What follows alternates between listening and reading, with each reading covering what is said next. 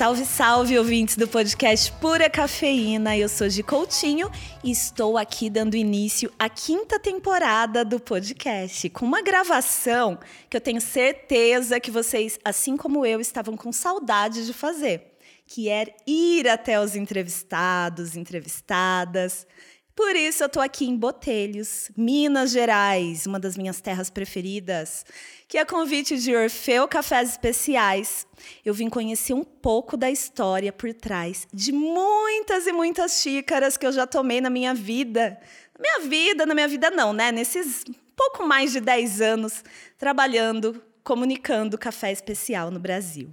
Essa prosa que começa agora é com José Renato, que eu tô aqui, gente, emocionada, viu? Porque eu cheguei ontem aqui nas fazendas de Orfeu. E todo mundo só fala no Zé, viu, Zé? Você é famoso aqui, todo mundo, te, todo mundo te adora, todo mundo gosta de você, que bom, né?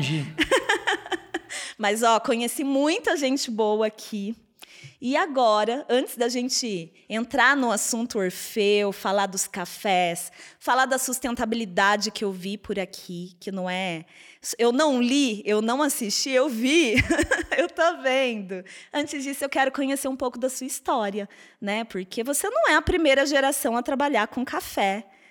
Conta para mim, Zé. Quem é você, Zé? Você é engenheiro oh. agrônomo e muitas outras coisas, né? Gi, estou muito feliz com a sua presença aqui na Fazenda. É um prazer enorme, né, te receber aqui. É um privilégio, né?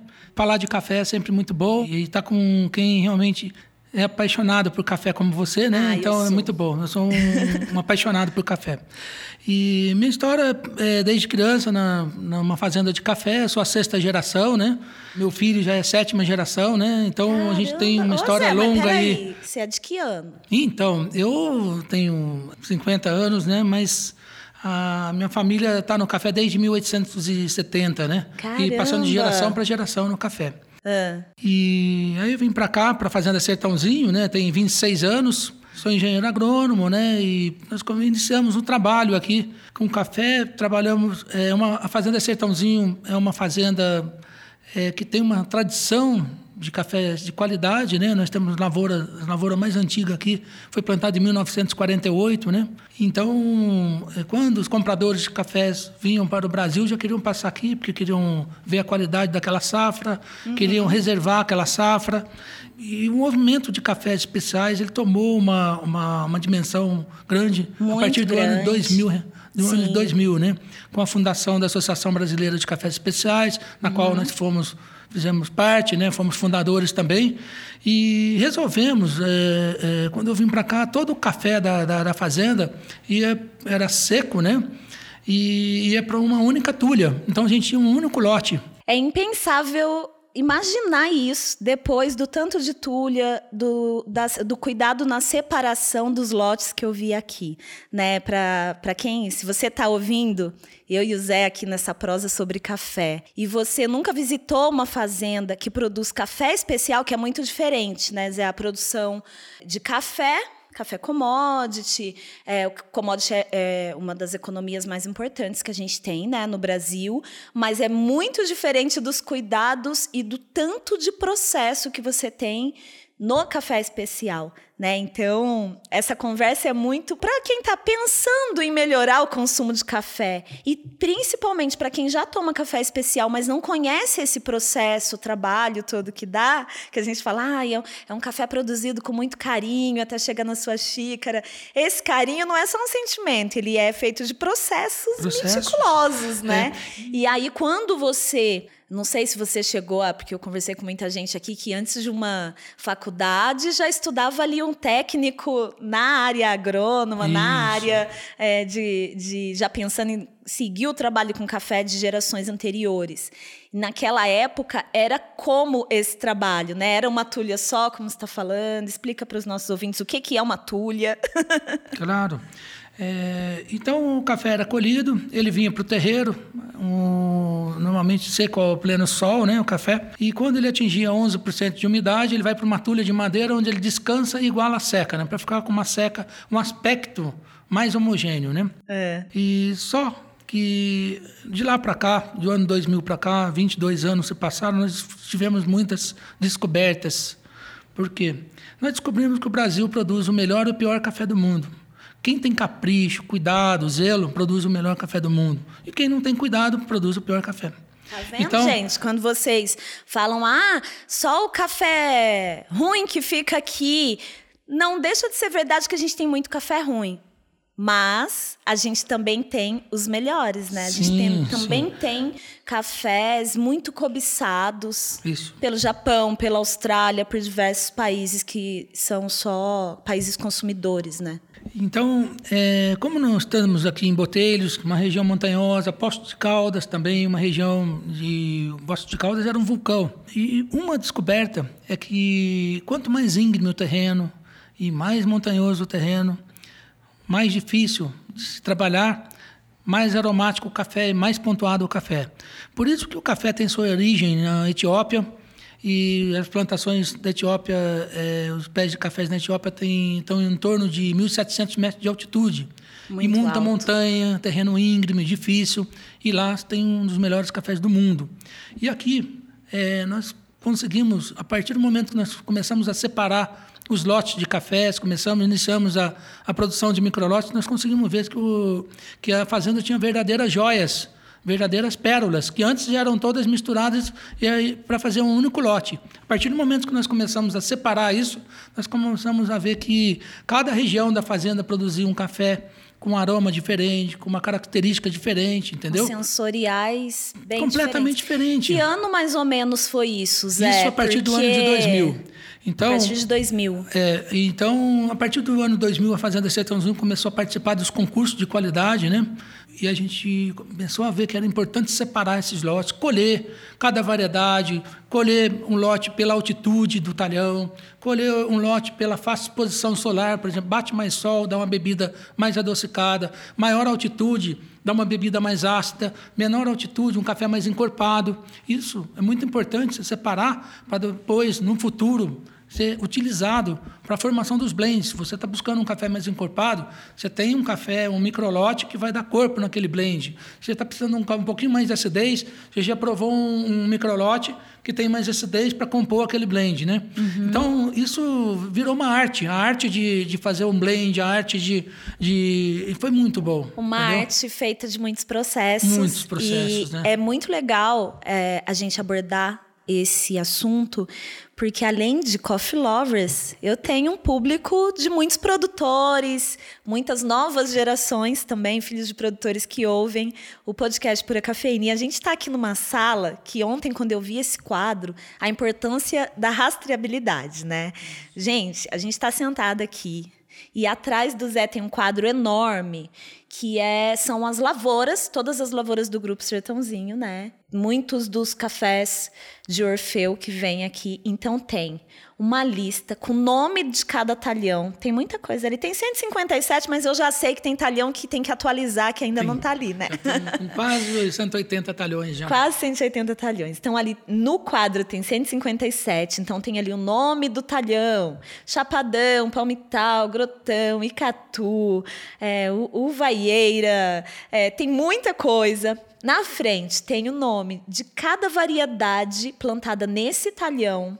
Depois tem a área, o tamanho em hectare de cada talhão. Isso. Tem o ano do plantio, né? E muitas outras informações, inclusive se é uma a colheita daquele talhão é mecanizada, se é manual, é muita informação.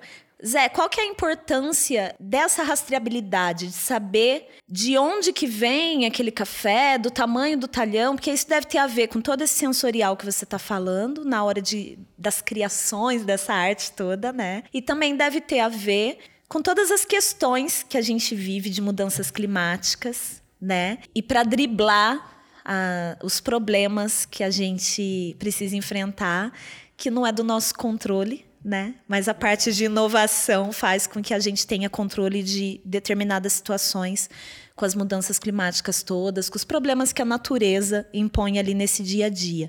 Me conta um pouco sobre a importância dessa rastreabilidade que vocês A verdade entregam. é que trabalhar com café você aprende um pouquinho todos os dias, né? Então, é, todo dia tem uma nova descoberta, né? Mas ao longo desses anos nós podemos ver que um café, é, o tipo de solo influencia na bebida. Por exemplo, você tem um solo mais pedregoso, você tem potássio natural. É, vai dar uma bebida diferente de um solo que não tem pedras, que você tem que trazer um adubo químico de fora. Quer dizer, isso é muito importante é, e tem uma grande diferença. Como eu já disse, a fácil exposição solar, se você está voltado para o Equador, uma região que bate mais sol no inverno, que é o período da maturação do grão, você tem é, uma maior doçura no fruto e uma maior doçura na xícara, né? Consequentemente. Estou sentindo aqui. Acabei de então, virar a minha xícara. É, e esse tá mapa, bem docinho esse docinho, café. E esse mapa, nós podemos ver que cada talhão tem uma altitude. Nós temos todas, o mais importante, todas as lavouras do grupo são acima de mil metros de altitude, né? E nós temos lavouras até 1.570 metros de altitude. Eu fui lá. Foi? Que bom. o Alexandre te levou lá. Sim, lá tem maragogi, arara, é, uva, tem, tem Isso, e principalmente o geisha, né? nova, né? Geisha. O geisha. Então, é, e essa gama de, de altitudes, gamas de, de, de tipos de solos diferentes, essas variedades, cada variedade também tem uma, uma uma particularidade, uma particularidade, né? acaba é, tendo um perfil, né, depois sensorial diferente, né? Por exemplo, o ibo amarelo é mais doce. Nós hoje já descobrimos que o arara também dá uma bebida muito adocicada. E assim, é, muito interessante. É um mundo sensorial, né? É um mundo sensorial. É. Então, eu acho que assim, é muito gratificante a gente a região que a gente está, pelo fato de ser montanhosa e ter o clima seco na época da colheita. E para fazer um café de qualidade, são muitos fatores, por exemplo, a partir do momento que a gente colhe esse café, esse grão no campo e traz para o terreiro, tem que ter muito capricho, muito zelo, muito cuidado para que essa qualidade não venha a ser comprometida ao longo dos processos, né? Uhum. Então tem que ter muito cuidado. Muito cuidado, né? Até tá. chegar na xícara. Tem algumas coisas importantes é, primeiro, claro, eu agradeço todos vocês que sempre ouvem desde a primeira temporada do podcast, há três anos. E na última temporada, a gente começou a abordar questões mais técnicas, porque isso faz muito sucesso aqui, tanto com quem sonha em trabalhar com café, para entender a complexidade que é de todos esses processos, como quem já trabalha. E, claro, café é vivo demais e todo ano tem coisa nova, todo ano a gente tem que aprender e todo dia o café me desafia e deve te desafiar também, né, Zé? Então, para quem perdeu o episódio com o professor Lucas Lousada, ele aborda, a gente aborda nesse episódio exatamente essa questão sobre, do solo, da diversidade que a gente tem de solos diferentes. A gente está numa região que tem o solo vulcânico, né? Isso dá uma, uma interfere no café. Muito. Tem regiões que o solo é, não é rico né? em, em, alguns minerais e, e, ele aborda também nesse episódio a questão de defensivos que você acaba prejudicando ao longo do tempo a produtividade Sim. e também a qualidade. Eu queria Sim. que você me contasse um pouco porque aqui vocês claro. usam muito adubo biológico já como que foi? Esse processo é novo? Olha, é, uma é um processo de observação. Hum. Nós começamos a observar que quando você trabalhava com adubo químico, que um cloreto de potássio, por exemplo, é um adubo utilizado para o enchimento do grão. Ah, tá? Para preenchimento do um fruto. Grão e quando que você... renda mais depois. Isso, para encher o grão, para ter um fruto pesado. Aí que a gente fa fazia? A gente comprava um adubo, por exemplo. Esse adubo, geralmente, normalmente, ele é importado da Rússia, da, da Ucrânia, que é o cloreto de potássio. Só que o que acontece? Aquele potássio que é benéfico para o fruto, ele tem um cloro. Só que o cloro, ele, é, não, ele interfere na qualidade do grão. Por quê? A enzima responsável pela qualidade do grão, chama polifenol oxidase.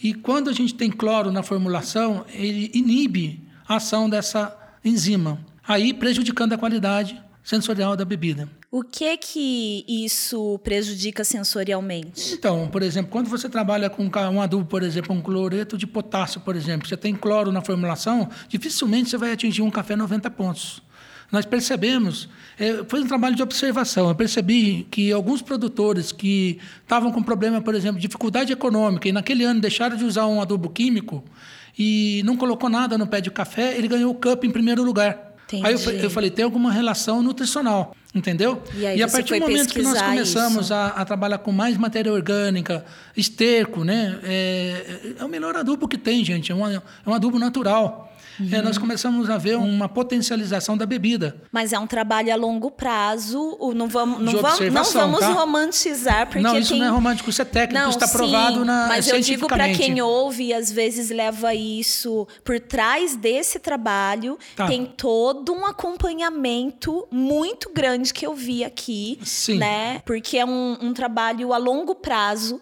Porque dependendo do tipo de praga, o tipo de ameaça, digamos assim, que você tem na lavoura, você tem um tempo de monitoramento e espera até conseguir o resultado que você quer. Concordo. Claro que vale a pena, porque eu tô vendo essa imensidão aqui, que tem uma área de preservação aqui muito grande, inclusive. Muito né? grande. Hoje, Mas toda, é- é, hoje 33% da área da, da propriedade ela, é, ela está em reserva legal, que são matas na- nativas que nunca foram derrubadas. Uhum. Então a gente tem um orgulho né, de ter isso na, na fazenda, a gente preserva, né?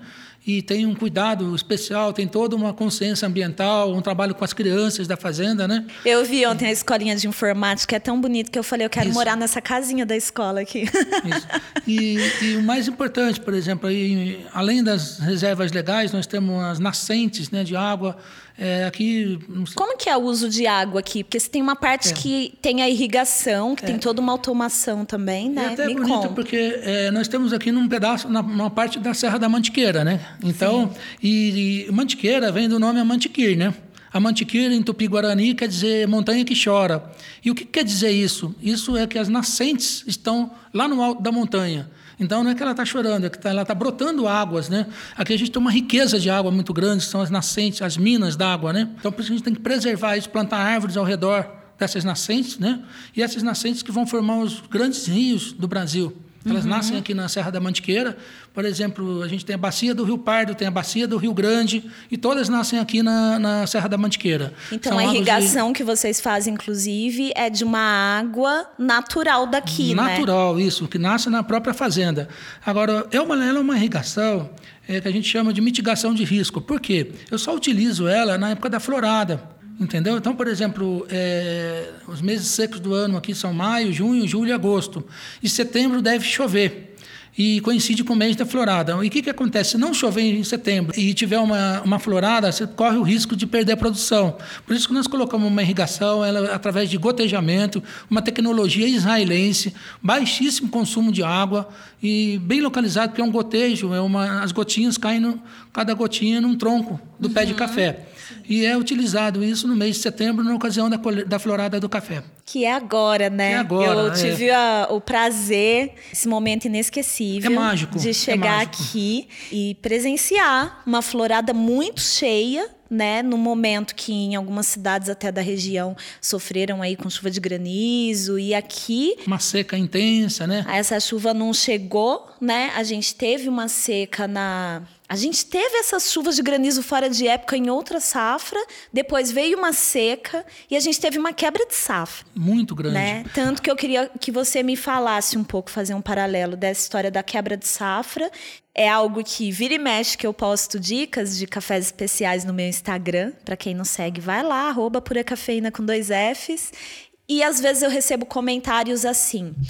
Ah, mas a gente não fica com café bom no Brasil, a gente manda tudo para fora, então eu compro qualquer café mesmo no supermercado, extra forte, tradicional, e a gente tem cafés com preços muito acessíveis, é, com uma qualidade muito melhor hoje em dia, café de alta qualidade, café especial na gôndola do supermercado. E eu queria que você me falasse da, dessa essência, né, Tá. da Orfeu, de, desse desejo que hoje é uma realidade de deixar esse café aqui para o consumo brasileiro.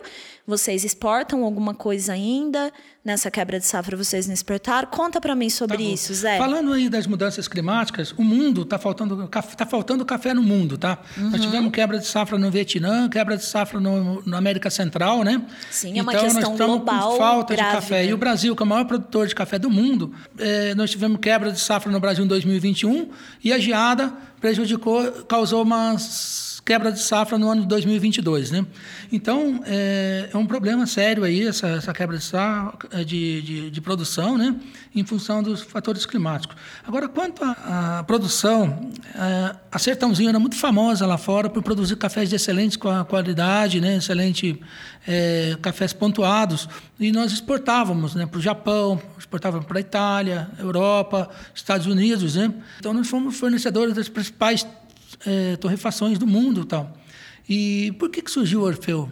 para deixar o melhor café produzido nas fazendas, os melhores lotes de cada safra no mercado interno. Então nós resolvemos montar a torrefação no ano de 2005, quando o Café Orfeu foi fundado, né, para a gente torrar os melhores lotes de cada safra e oferecer para o mercado interno o melhor café é, que a gente pudesse conseguir ou produzir naquele ano, né? Uhum. Então foi muito bom e, e, visando o mercado interno, porque e quebrar aquele tabu, né? Que o café bom vai para fora, o café ruim fica aqui no Brasil.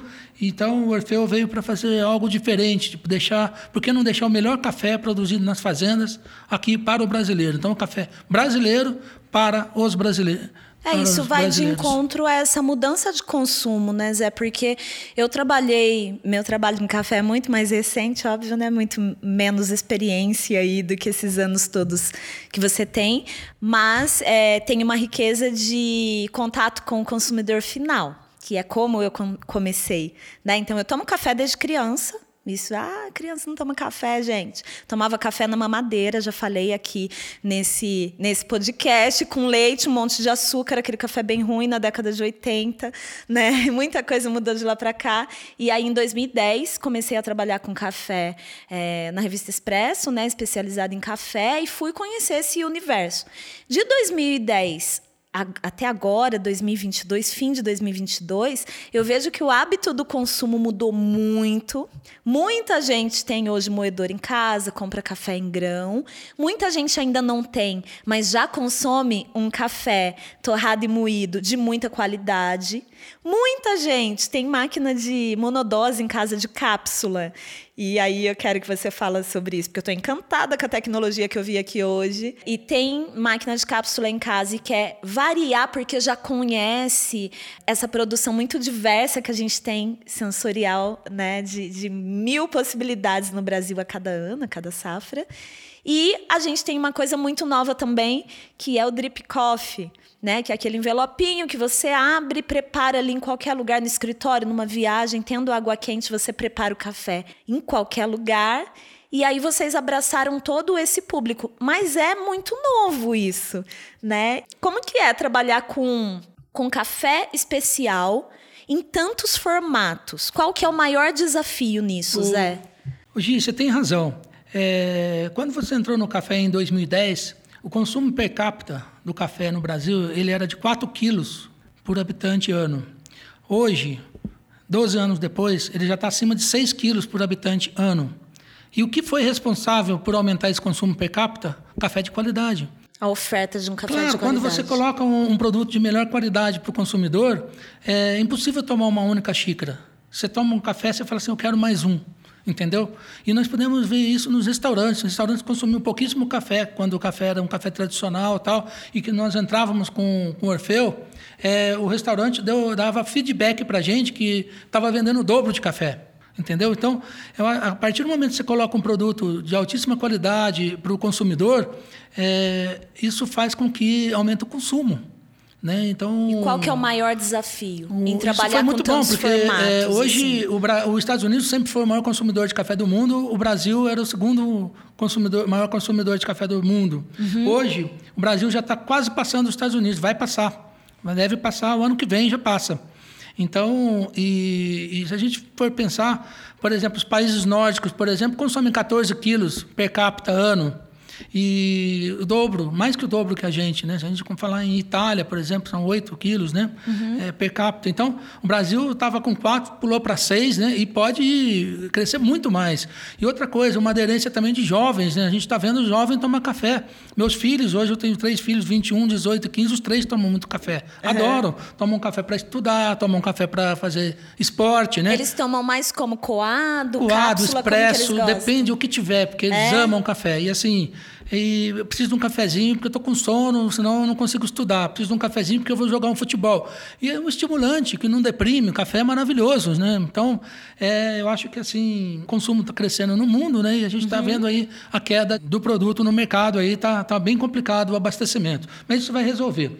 Agora, quanto a, a diversidade, por exemplo, hoje a gente sempre teve o sonho de oferecer o Orfeu para o consumidor da maneira que o consumidor gostaria, ou que de uma maneira, por exemplo, aquele consumidor que prefere o coado, nós temos torrado moído. O consumidor que gostava de cápsula Nespresso, ele pode tomar uma cápsula compatível Nespresso Orfeu, quer dizer, uhum. ele gosta do café Pode Orfeu. Pode variar, né? Variar, quer dizer, aquele consumidor que prefere o expresso, ele compra o grão, né? O consumidor que quer viajar, quer ir fazer uma pescaria e quer passar o próprio café coado, um coador individual, nós já temos um drip coffee, quer dizer, então a gente tem uma gama aí de, de, de possibilidades, de processos aí né? para que o, o, o, consumidor possa é, degustar da melhor forma possível, né? Então isso é muito bom. Eu, uma da, eu, eu sempre falo isso, né? Toda vez que eu coloco o pé dentro de uma fazenda, dentro de um lugar que tem os processos do café, eu me dispo ali de, de é, é, tem que se despedir de tudo que você já aprendeu, que você vê que aquilo é muito pouco ainda.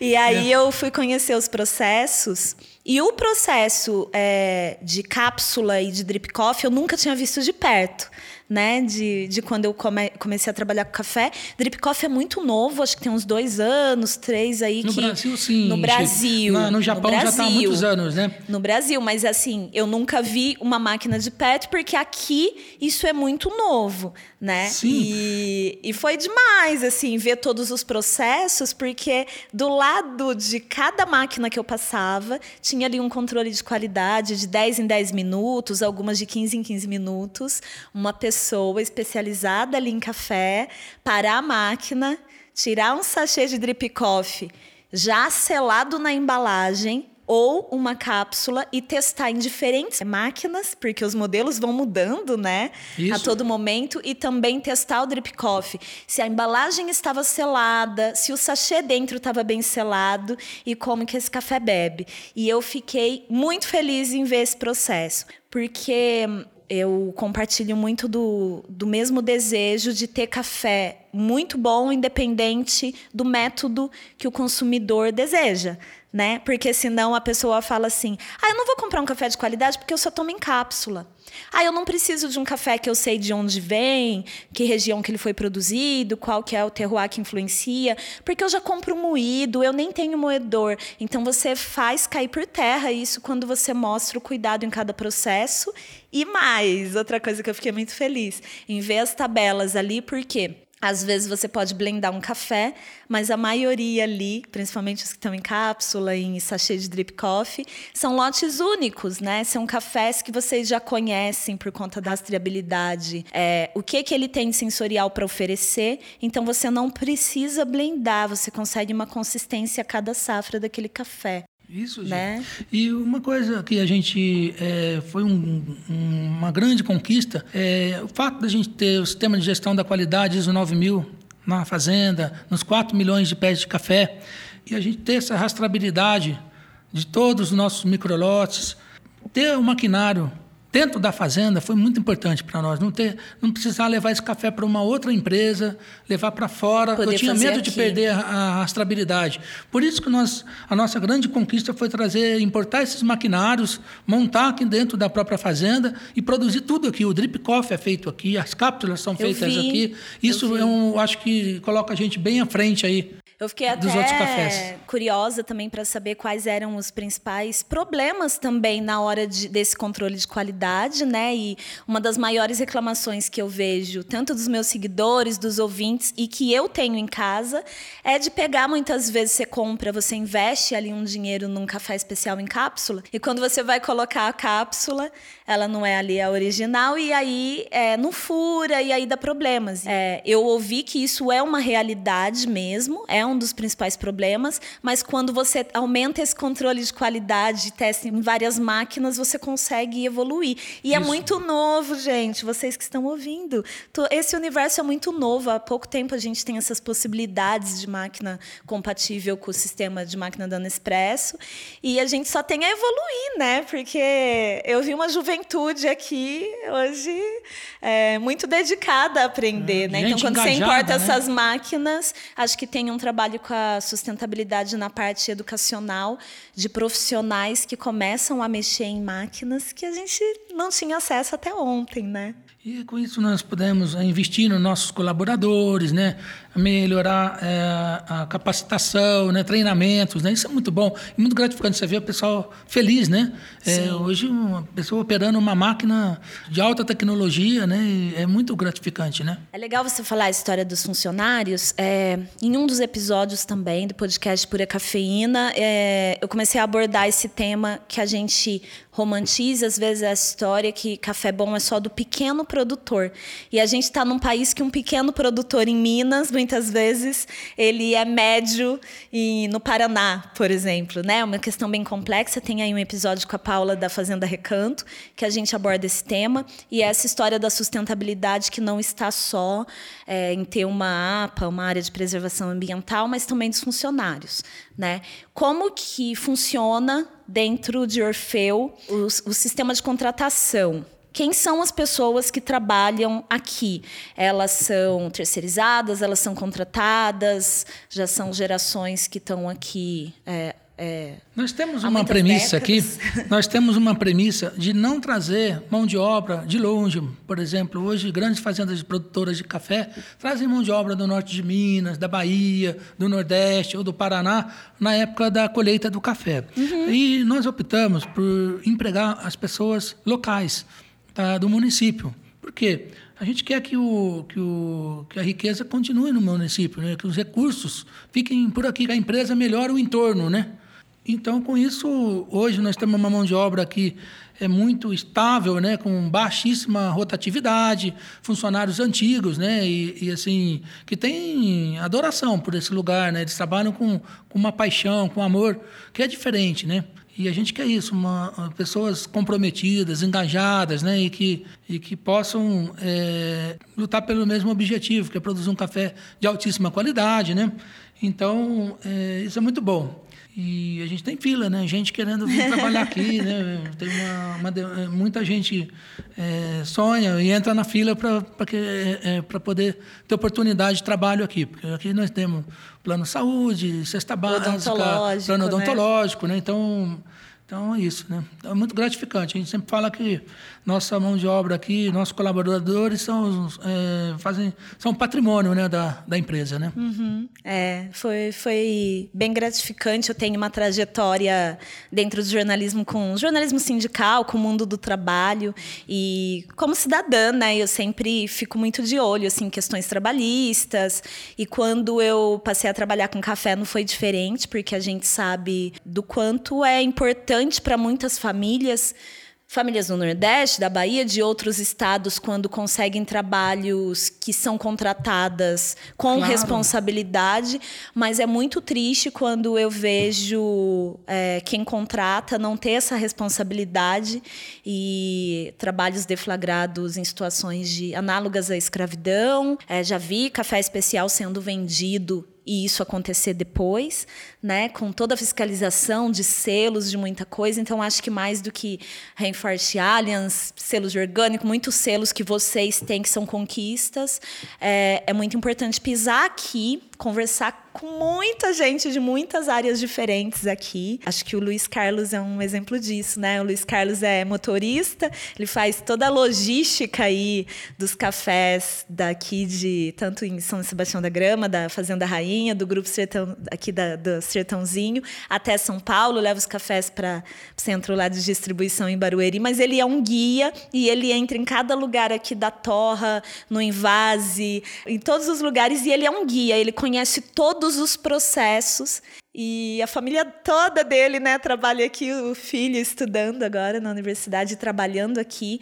E eu acho que mais do que a gente lê é mostrar também que existem coisas muito boas no café e que às vezes são coisas é, possíveis é, de cada conquista desses funcionários conseguirem, né? É, conquistas como um plano odontológico, um... ajuda mesmo, ajuda não, né? Uma, uma contribuição real pelo bom trabalho ser feita de fato por quem tem dinheiro para fazer, né?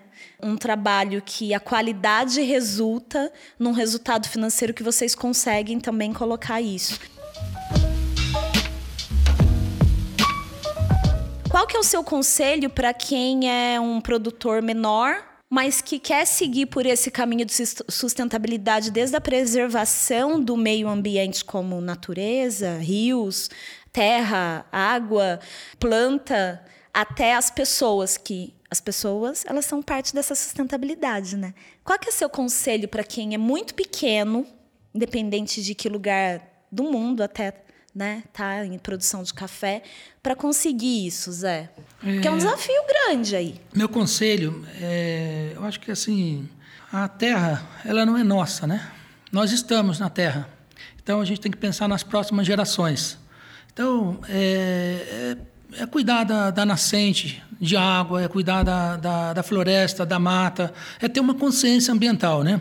E agora, em relação à qualidade do café que ele produz, eu acho que a gente começa por carinho na produção, por paixão naquilo que faz e precisa de capricho, zelo, cuidado, né? E, e se já tiver isso, eu tenho certeza que ele vai conseguir um resultado é, final maravilhoso. Eu acho que assim não tem erro. Basta ter amor e, e, buscar ter um foco, né, que ele consegue, né. Então, é, eu acho que a gente tem que pensar nas próximas gerações, é cuidar da água, cuidar do solo, cuidar da, das matas, cuidar da fauna, né, e, e, a gente vai ter um equilíbrio né, ambiental maior. Né? Aqui a gente percebe que nós estamos numa fazenda, que uma propriedade que você não vê tanto desequilíbrio é, com pragas no cafeiro. Por quê? Porque você, tá, você tem um entorno, você tem as matas nativas. Ali você tem os inimigos naturais que estão na mata nativa, você tem a joaninha que vai lá e come aquela praga que está no café. Quer dizer, então isso, você tem um controle natural ali, né? Você tem que não pode quebrar esse equilíbrio. Então, é um uso correto ou um uso adequado de defensivos agrícolas, né? Tudo tem que ser muito bem definido antes para não, não, não, não ocorrer nenhum impacto ambiental, né? Então, isso é meu conselho, tá? E quando você deu o exemplo do Luiz Carlos, Luiz Carlos é uma pessoa que estava com vocês, ele nasceu aqui na propriedade, e o mais bonito que eu acho que são três gerações trabalhando na, na fazenda. Então é o avô, o filho e o neto trabalhando junto, né? Então primeira isso é muito bonito, pe né? Primeira pessoa que deu um oi ali de longe quando é. a gente chegou aqui ontem foi o pai dele. Foi o pai dele, né? O pai dele nasceu aqui praticamente muito também. Muito legal. Aí o pai dele diz, né, que antigamente ele saía para trabalhar era a hora que o sol nascia, né? Ele não tinha relógio naquela época, né? Sim. Então é impressionante, né? É impressionante. É. Então, Zé. Isso é um prazer estar aqui com você, viu, Gil? Imagino, o prazer é meu. Falar de café é sempre bom, né? É.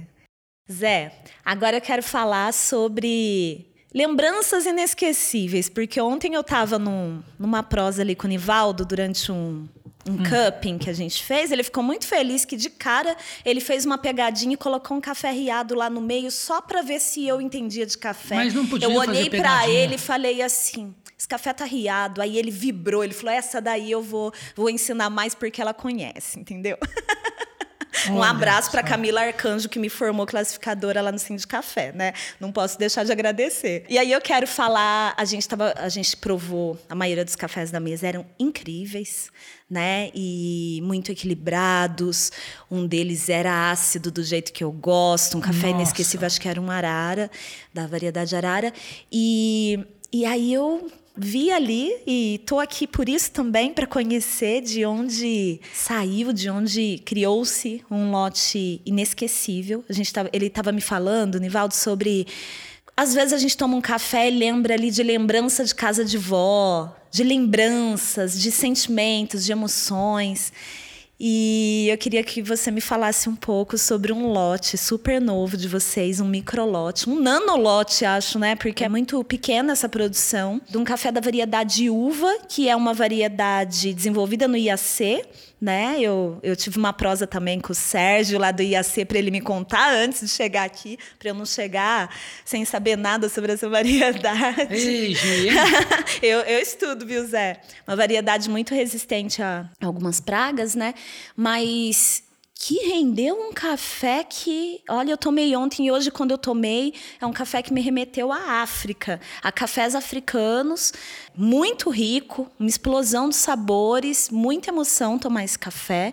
E queria que você me contasse que história é essa desses microlotes? É o início aí de uma de uma jornada bem emocionante de Orfeu? Então, Gi, nós, é, nós estamos especializando na produção de microlotes, né? Desde o ano 2000, desde que nós começamos a, a produzir cafés especiais. Que eram aquelas garrafas é. que eu recebi várias na minha vida. Isso, isso.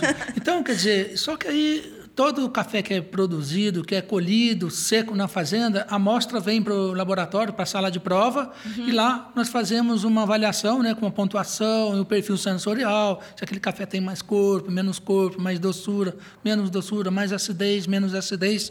Então, a gente traça um perfil daquele café. E nessa prova de xícara, nessa análise sensorial, a gente tem verdadeiras descobertas, né, e assim, surpresas, e é muito gratificante, porque de repente aparece um café e fala, nossa, nunca vimos um café desse, né? Um aroma diferente, notas diferentes, tal. E, e assim é uma comemoração, né? Porque aí eu acho que não é a gente que fez aquele café, parece que tem as mãos de Deus ali, né? Que teve uma influência da natureza, né? Que, Por isso que eu né? deixei esse papo para o final da prosa. Tá. Porque ele tem a ver com tudo isso que a gente falou até agora, né? É, é o reflexo assim, disso aí tudo. entra o terroir, entra é todo uma, uma, uma influência ali climática do solo, do, da amplitude térmica, quer dizer, e você chegando num café daquele, com aquela pontuação alta, com aquela característica, a gente dá pulo né, de alegria, porque é muito diferente, tão diferente de tudo que a gente viu. Então, isso vira um microlote diferenciado, vira um microlote reserva. Então, ou esse café vai para um concurso de qualidade, ou nós vamos colocar esse microlote ou esse nanolote e vamos oferecer para o consumidor. Que isso é, é uma inovação agora. nesse momento. Né? Claro. Né? E agora nós resolvemos que a gente quer mostrar isso. É, ao invés desse café ir para um blend, por que não separar ele e vender ele é, tipo uma saca, duas sacas, um nanolote e oferecer isso para o consumidor? No caso do, do, desse café uva, é, foi muito interessante, porque é um café que tem notas florais muito presentes. Né? É um café café que você percebe o perfume de jasmim.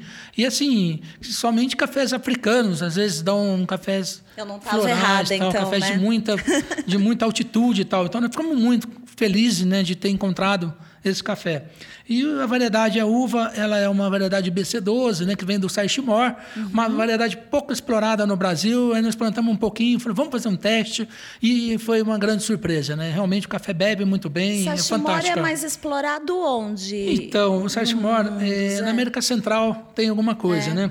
Mas é um café que tem potencial de bebida muito grande, mas ele é pouco plantado ainda no Brasil. Uhum. O pessoal tem um pouco de medo dele, e assim, é, não é tão conhecido, né? É, mas estamos encantados. Vamos plantar mais Saiximor, mais uva, para a gente poder ter uma quantidade maior. Que, que esse nanolote vire um microlote um dia e que esse microlote vire um, um lote maior né, e possa estar tá presente aí na, numa. Quantos pacotes teremos de 250 gramas desse café? Ah, esse. Umas 600, uns 600 é, pacotes, né, 250 gramas, é mesmo só para passar um melzinho na, na boca do consumidor, né? Para fazer e, parte daquela coleção de emoções. Coleção de nanolotes, coleção. Cria, e né? a gente pretende lançar agora um reserva sempre que a gente puder, né? Para poder oferecer para o consumidor esses cafés super diferentes, né? Super são joias, né? São umas são pérolas, joias. verdadeiras pérolas que a gente descobre aqui. Uma produção grande, você conseguir garimpar, né? E,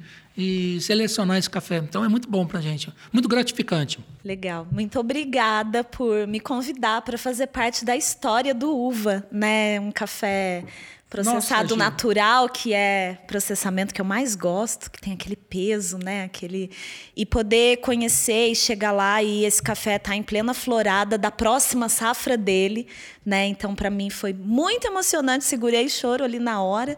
É, aprendi muito sobre a variedade, né? E eu agradeço demais por fazer parte desse, desse momento tão histórico do início dessa, dessa jornada aí, desses microlotes, que eu tenho certeza que meus seguidores, meus nossos ouvintes aqui do podcast também, vai ficar todo mundo curioso para provar né? Então, procurem saber, gente. Me acompanhe aí nas redes para saber mais sobre esse microlote. E se você ouvir esse podcast, esse episódio daqui um ano, dois anos, com certeza terão outros microlotes nesse momento de Orfeu disponíveis aí no site de Orfeu que está na descrição desse episódio. E quando você tomar um café Orfeu, pode ser aí na confeitaria preferida, na sua cafeteria preferida, em casa, quando você adquire, independente do formato, né, Zé, para tomar, para apreciar em casa ou numa viagem, lembre-se dessas histórias. E além dessa história toda que a gente está contando aqui, eu e o Zé, vocês vão ouvir também a seguir alguns depoimentos dessas pessoas que eu conheci aqui.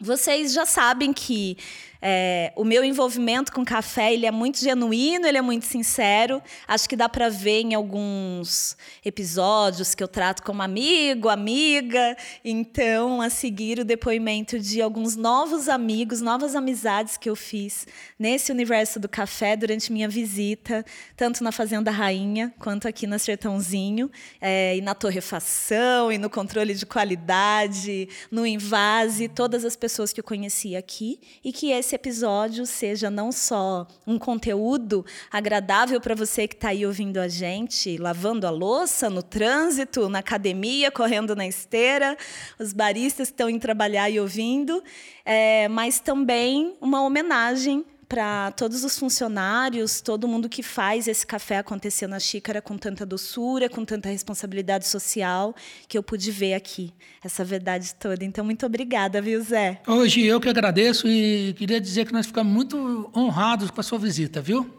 Obrigada. Tá bom? Obrigada mesmo e até breve. Me convide sempre para vir para a fazenda, hein? Tá ótimo. É, de preferência na colheita, é muito lindo. É, tá? é lindo, mas quando for para São Paulo também, me avisa para a gente parar em algum lugar e tomar um café, combinado? Combinado. Tá bom? Muito obrigado, viu, Gi? Até mais, é. Até mais.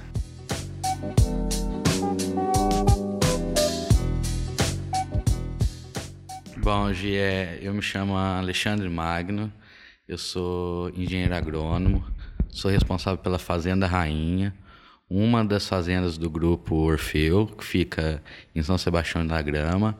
É, eu tô no grupo desde 2010, foi quando eu iniciei os trabalhos aqui na, na fazenda. Fiquei quatro anos na Fazenda Laranjal, que é uma fazenda em Poços de Caldas, e depois fui para a Fazenda Rainha. Eu faço a parte administrativa da, da Fazenda Rainha, né? E todo o trabalho com o café. Então, desde o plantio até o café pronto para ir para a torrefação. Então, a gente vive 24 horas o café mesmo. Tanto desde a planta, na parte agrícola, e na parte de pós-benefício também, né? E na vida também, né? Porque eu amo beber café também. É, eu, desde 14 anos, eu comecei a, a trabalhar com, com café na parte teórica, né?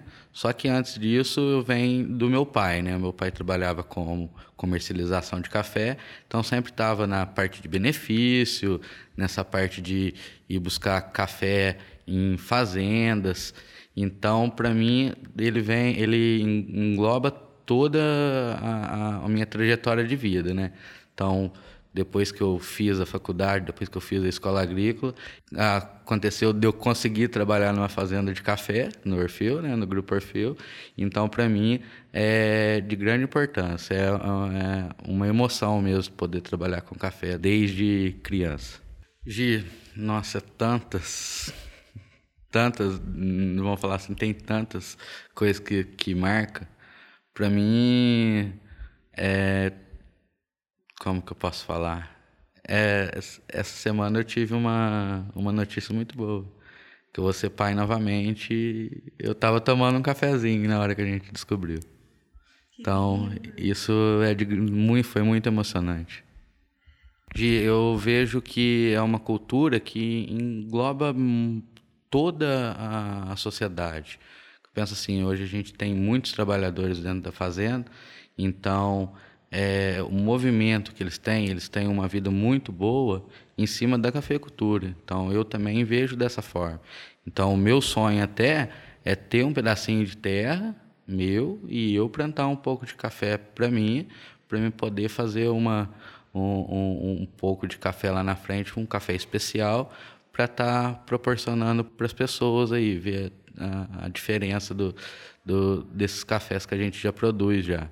Então, o meu sonho é esse, é ter um pouco de café e para os meus filhos, para eles tentar puxar eles para esse lado. É, o café não é só uma, uma bebida, mas nos proporciona também muitas conversas, muitas amizades. E com isso a gente sempre está matando a saudade desses amigos que a gente quase não vê. Então a gente está sempre de porteiras abertas para outras outros agricultores, outros pequenos agricultores, para a gente trocar ideia. Porque esse meio a gente tem que sempre estar tá conversando com outros produtores para ver qual a melhor forma da gente tá, chegar no, no ponto certo, no ponto ideal. Então, eu vou sempre em, em outras fazendas, a gente sempre vai fazer visita em outras fazendas. É que no grupo a gente sempre tira um dia né, no, no mês com todos os agrônomos, a gente escolhe um local para poder ir conhecer outra fazenda e também traz pessoas de fora para poder estar tá vendo e mostrando a, a, forma que a gente faz aqui no, no grupo. Eu gosto muito de fazer o café na, na rádio, eu tenho uma rádio, então cedo eu faço um para mim tomar. Na hora que eu acabo de acordar, já a primeira coisa que eu vou fazer é o café. E durante o dia eu vou tomando expresso. Mas eu gosto muito do, dos cafés da, da, nossa região aqui, que são cafés com característica, tem bastante acidez, eu adoro acidez, e café com bastante doçura também. Então, a gente produzindo, a gente sempre seleciona um pouquinho ali e torra e faz esse café de, um, de cada hora um, no método para ver qual é a melhor forma que ele vai sair para a gente estar tá, tá tomando. Hoje o meu sonho é né, igual eu falei, continuar trabalhando aqui no, no grupo, né?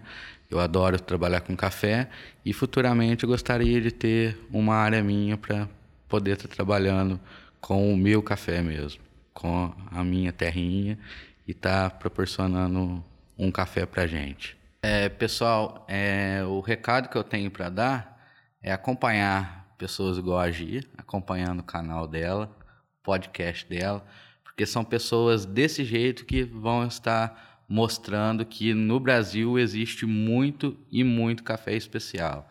Então, pessoas como ela faz, vem, nas, vai nas fazendas, é ela que vai estar levando para o consumidor final os tipos de cafés que a gente tem no Brasil e que vai estar proporcionando para os amantes do café.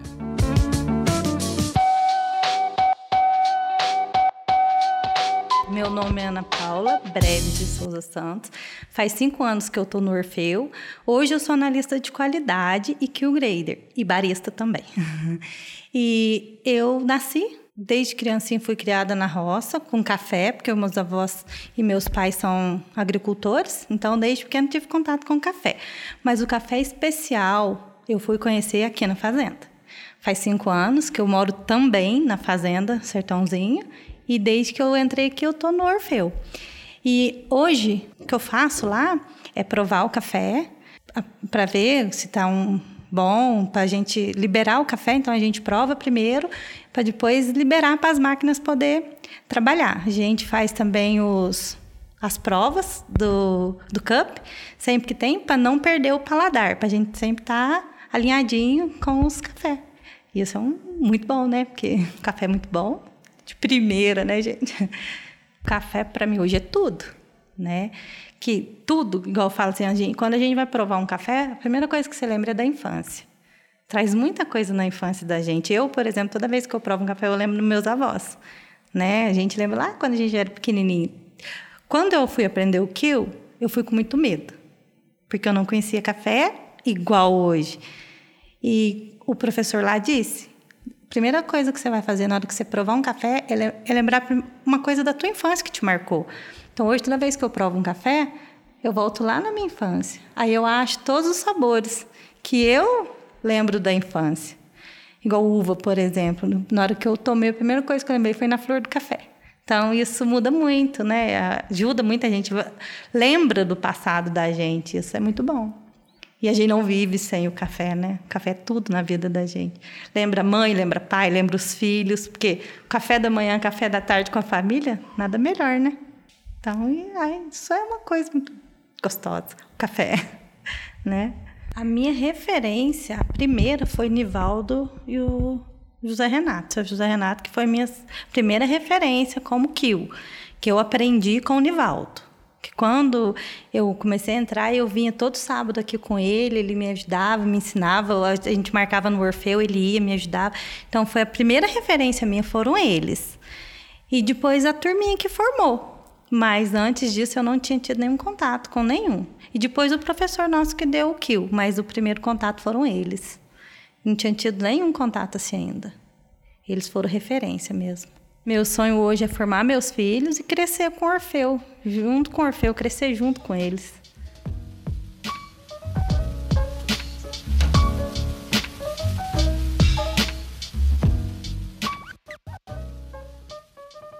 Prazer, meu nome é Evaldo, sou o gerente de operações da Orfeu. Estou na empresa há um ano e dois meses. É, tenho um know-how todo em leite e agora eu passo a fazer parte do café. Então, desde o primeiro dia que eu entrei aqui, como eles falam, a gente foi mordido pelo bichinho do café. Então a gente começou a ter uma paixão pelo café assim. Essa mudança foi rápida, porém foi muito produtiva e de uma certa forma ganhei muita experiência rápido. Por quê? Pelas pessoas ao redor que eu tenho aqui. Então, o meu o grupo de trabalho é muito experiente.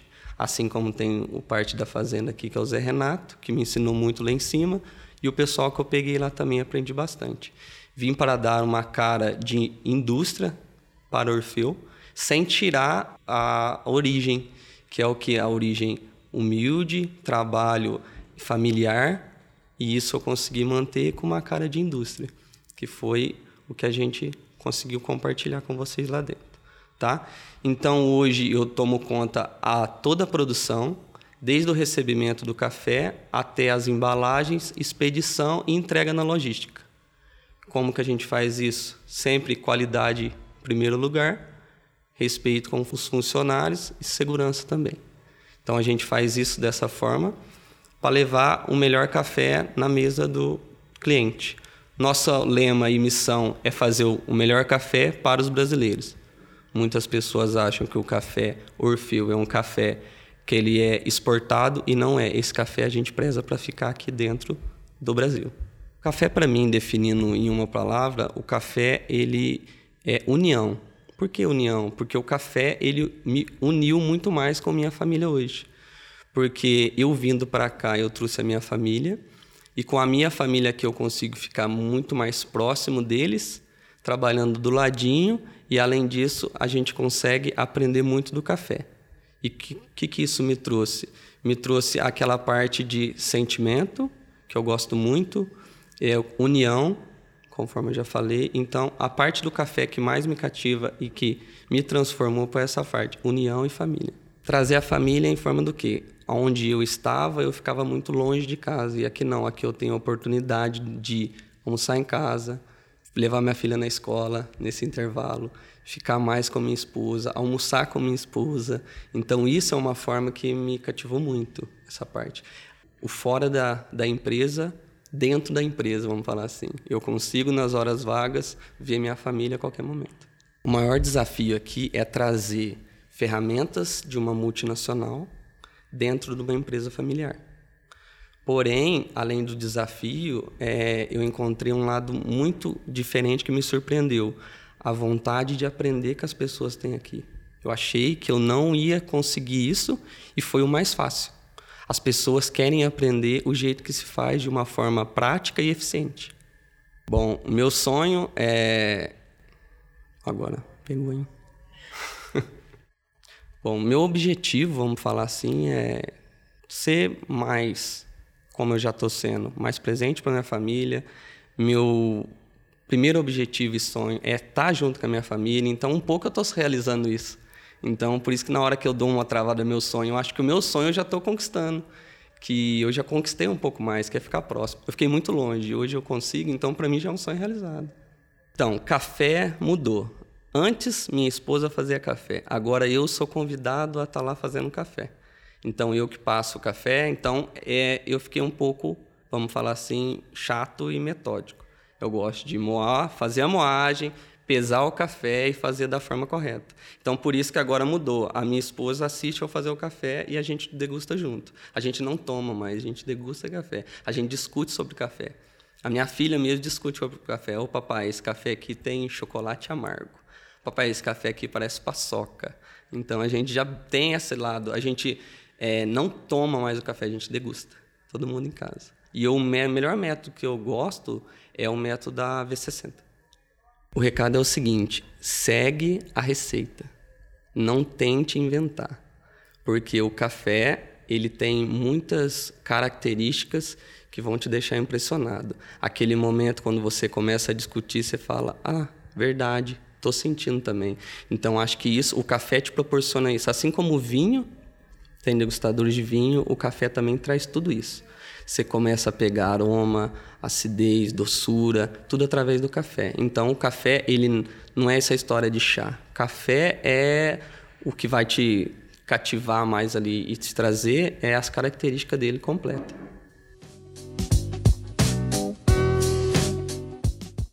É, meu nome é Nivaldo, eu trabalho aqui na Fazenda Sertãozinho e Orfeu há 27 anos. Sou classificador, degustador de café Passei por todo o processo de café, da lavoura até a xícara. É uma coisa prazerosa. Trabalhar com café é uma coisa que a cada dia nos mostra uma coisa diferente, melhor. É, é gostoso. É uma experiência que não tem como explicar, de tão bom que é. Quando você prova, Nivaldo, um café igual um microlote, como esse da variedade uva, né, o microlote reserva. O que, que você sente? Você lembra a primeira vez que você provou ele nos testes de vocês? O que, que você sente? É, a gente estava provando café hoje, né? Eu tive o prazer de provar alguns cafés junto com você. E a gente estava falando muito sobre as emoções, né? Como que a gente analisa tecnicamente um café, claro, quão bom ele é, quais as qualidades sensoriais ele tem, mas tem todo um sentimento de quem é apaixonado. Eu vejo que você é apaixonado assim como eu, né, por café. O que, que você sente quando você prova um café como esse? É, como a gente teve conversando, é, ah, o café, na verdade, ele nos remete a lembranças de infância. É uma coisa que eu sempre digo. São, a gente lembra, às vezes, da avó, é, algumas frutas ou alguma coisa que a gente comeu. isso até desde a infância. É uma coisa que nos acompanha por toda uma vida. Então, nesse momento, a gente concentrar e tentar sentir o que é aquele café nos leva a, a recordar. E como que é que ele vai se mostrar futuramente? Falando em futuro, a gente está aqui numa fazenda muito grande, né, na Sertãozinho, mas cercado de muito verde, de muitas variedades é, de árvores, de plantas, de bicho, com barulho de passarinho. Se a gente fala de futuro, o que, que você pensa no mundo que a gente vive hoje com tantas mudanças climáticas, né? Então você vive assim nesse reduto, você mora aqui. E o que, que você pensa como futuro quando a gente pensa em café e meio ambiente? Olha, aqui a gente teve sempre esse cuidado com o meio ambiente, que geralmente existe uma porcentagem é, de reservas legais. E na fazenda a reserva legal é bem acima, muito acima do que é, é pedido por lei. Uhum. Eu, acho, eu não, não me lembro agora em dados, mas eu sei que, que são maiores. E nossa parte também de preservação ambiental, os APPs, são enormes, são grandes. Muitos lugares que eram antigamente café ele foi deixado de lado para se tornar um APP, uma área de preservação permanente. Uhum. Isso já é um cuidado com o meio ambiente, já é um, uma maneira de tentar é, amenizar um futuro desastroso para que seja melhor. Legal. Qual que é seu sonho? Difícil de falar de sonhos. Por quê? Não sei, eu não, não sou uma pessoa assim ambiciosa demais. Tenho meus é, minhas maneiras de pensar, mas não aquela ambição que muita gente acaba ficando até um pouco louco.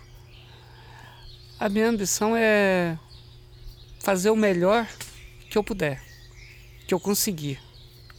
Isso é para mim é meu grande sonho, ser melhor. Todo dia. De preferência. O café faz isso com a gente, né? Oxe. é, o café da manhã e o café durante todo o dia. O café como trabalho e o café como lembrança de casa de vó, né? Também, inclusive. Ainda me recordo da minha avó, é, de chegar na casa dela. Filho, toma um café? Como não tomar? E como a minha avó era aqui de Minas, é, infelizmente faleceu, era café e queijo fresco. Café da manhã. É, trem bom, hein? obrigada, obrigada pela aula toda enquanto eu estava aqui e agora estamos conectados, né? Porque o café conecta a gente, então muito obrigada, viu, Nivaldo? Que isso, eu agradeço, é um prazer recebê-la. É, espero que venha mais vezes. Oh, obrigada. Por nada, que isso.